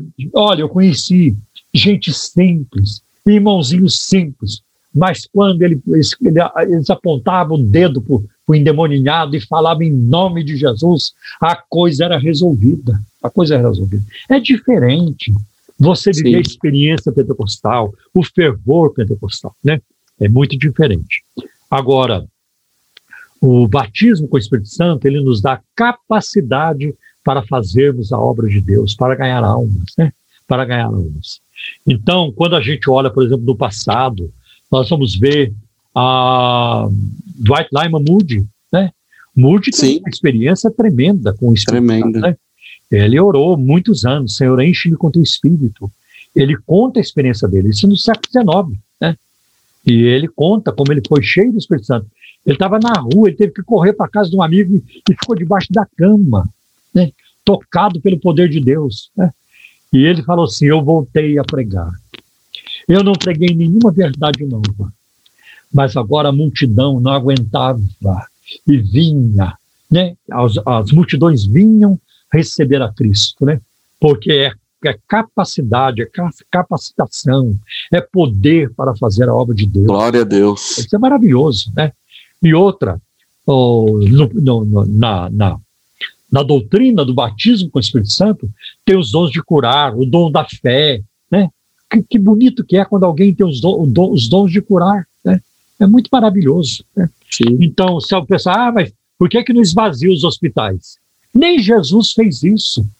Nem Jesus curou a todos quando ele estava na terra, lá em Jerusalém, na Judéia e Cafarnaum. Jesus não curou a todos. Se Jesus tivesse curado a todos, não teria sobrado aquele paralítico em Atos capítulo 3 para Pedro e João curarem. né? Ele teria sido curado por Curarem, exatamente. Programa Um Toque de Deus. Um Toque de Deus. Segunda pergunta. Se os pentecostais vivem experiências que tornam Deus mais real em suas vidas devido ao Espírito Santo, com certeza que vive, né? Acabei de citar aqui Atos capítulo 3, versículo de 1 a 6, o paralítico na porta formosa do templo, Pedro cheio do Espírito Santo. né? A gente vê tudo isso. E a gente vê, por exemplo, não tenho prata nem ouro, né? é, exatamente, mas em nome de Jesus Cristo, né? Leva- é, é, Levanta e anda. eu, eu, aquilo que eu te dou, levanta e te anda e foi curado. Também eu vejo, é, eu vejo em Atos capítulo 19, versículo 19, e Deus pelas mãos de Paulo fazia maravilhas extraordinárias, né? Olha, Glória a Deus. muitas igrejas tradicionais, eles raramente oram por enfermos, né? Raramente oram, né? É muito, deixa muito a desejar nessa área. Eu respeito os tradicionais, eu amo os tradicionais, mas a diferença existe, é muito, é muito marcante, É. né? É, A- então, A era- gente pode dizer, a gente pode dizer, pastor, então, que na verdade, assim, ah, ah, os irmãos tradicionais, eles perdem, então, ah, de ter esse relacionamento a mais com Deus, então. É, da- assim, do fervor espiritual. Tem crentes tradicionais, Tá. tem crentes tradicionais que tem, tem ou muitos, tem um, profu- tem um, profu- um profundo andar com Deus, uma comunhão muito Sim. profunda com Deus. Tem, claro que tem. né? Agora, eu tenho um ou outro aí, é, tradicional, reformado, que ele é pentecostal, todo mundo fala, é pentecostal. Ah, sim, Mas é que é, né? Por exemplo, com certeza. o com doutor, certeza. o doutor Rousseau Shedd orava em línguas. né? ele orava em línguas, né? Então, Verdade. é, mas ele Eu chamava ele de pentecostal, ele olhava torto para mim. É, é. Tem, um, tem, tem um pregador aí, é, reformado, e todo mundo fala, ele, ele é batizado com o Espírito Santo e não sabe. Ou, E não sabe. não, ou- Ou então faz que não é, sabe, é, né? vai- ou então dá, dá, dá aparenta de. de- É, é ou, isso aí. ou esconde. Porque do jeito que ele prega, né? Exatamente. É uma benção. É. Todo mundo gosta dele. Ou então ele faz, ou ele faz igual o Moody, né? Vai correndo para debaixo da cama É, é, e começa a orar em língua. dá um é.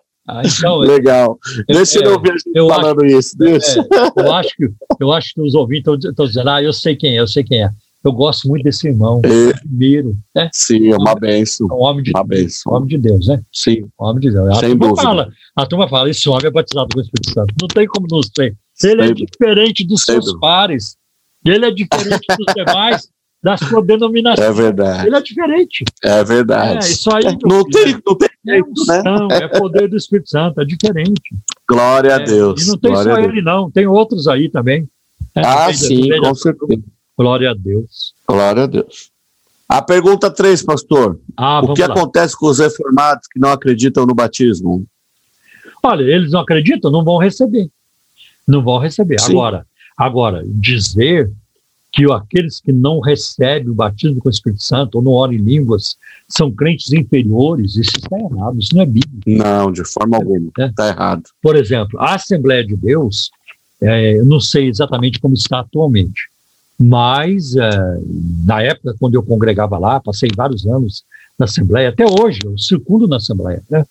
E aí tenho um carinho muito grande, é, a, minha vida espiritual eu devo à Assembleia de Deus. né?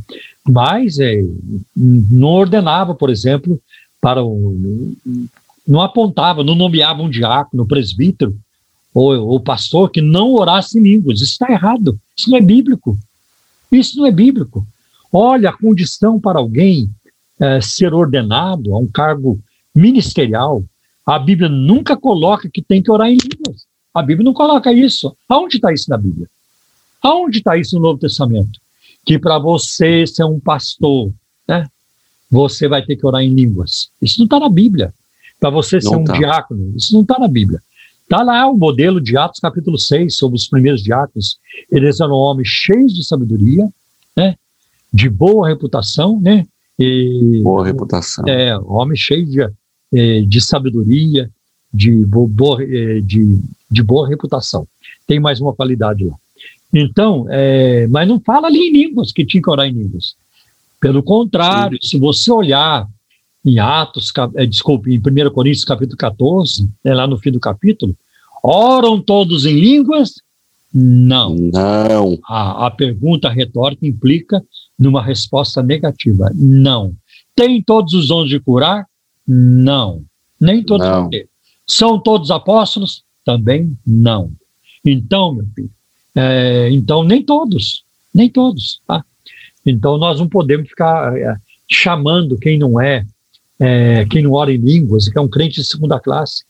Tem crentes Sim. que não oram em línguas, mas eles têm uma sabedoria tremenda? Tem uma sabedoria tremenda, tem discernimento, tá? Ele ora por um enfermo, o enfermo é curado. Às vezes não é o dom É de língua que está presente sim. na vida dele, às vezes é um outro dom que está presente na vida dele. Sim. Já falei também que todos os crentes são batizados em Jesus. Romanos capítulo Amém. 6, versículo 3 e 1 Coríntios capítulo 12, versículo 3 também. Agora, é, muitos não creem no batismo com o Espírito Santo por causa do cessacionismo. Já viu essa palavra? Sim, opa! Já viu essa Muito bem, muito ouvi falar. O que é cessacionismo? Vem de cessar, ou cessacionistas, aqueles que creem que os dons espirituais cessaram na igreja primitiva, que os dons espirituais foram necessários para dar credibilidade à pregação dos apóstolos. Agora eu fico pensando o seguinte: como é que pode? Os apóstolos precisaram dos dons espirituais para que a, a mensagem deles tivesse credibilidade. Nós somos melhores do que eles. Credibilidade. É, nós somos melhores do que E eles. nada. Nós não precisamos. Eles eram fraquinhos, tinham que fazer milagre mesmo. Como nós hoje somos né, eruditos, nós somos Os bambambãs. nós somos bambambãs, a gente não precisa, a gente não precisa daqueles milagrinhos que eles faziam. A gente não precisa daqueles milagrinhos que eles faziam. Que, que coisa terrível. Aliás, você, é ruim, você não encontra cessacionismo na Bíblia. E outra, eu li, eu li a Bíblia é, antes de ser crente. Eu estava lendo a Bíblia. Se você pegar um cristão, um crente, dá uma, um- uma pessoa, dá uma Bíblia para ele ler, ele não vai encontrar na Bíblia e os dons espirituais cessaram. Cessaram. É, não vai. Não tem Não um vai. momento na Bíblia que, é, que vai aparecer assim. E daqui por diante, os dons espirituais não entrarão mais em operação. É da vontade de Deus que os dons tenham ido, tenham é, se estendido até aqui. Daqui para frente, o Espírito diz que não é mais necessário. Tanto que a gente viu, né? Ouvimos, ouvimos o Craig Kinner falar Sim. lá no Congresso Vida Nova, de 2018. O cessacionismo é, por si só, pós-bíblico. Pós-Bíblia. É, depois da Bíblia, porque você não vai encontrar Sim. na Bíblia. Né? Tá bem? Eu acho que respondemos aí. É, exatamente.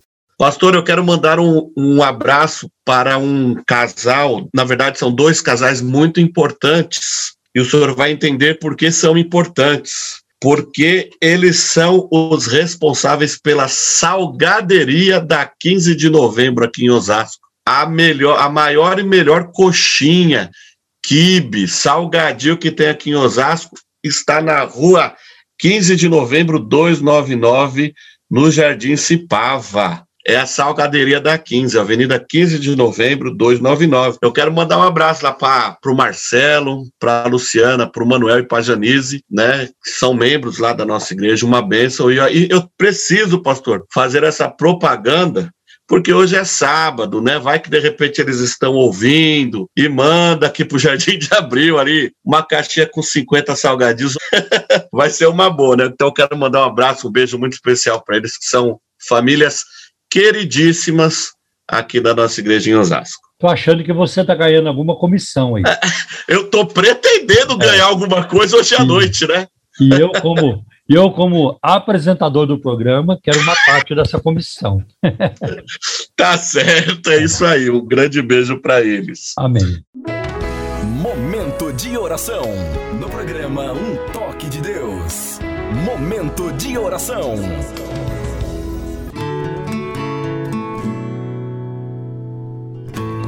Pai, em nome do teu filho Jesus, nós clamamos agora, Senhor, a tua ajuda, que o Senhor nos, ah, o Senhor nos abençoe, o Senhor venha nos guardar e suprir toda a nossa necessidade.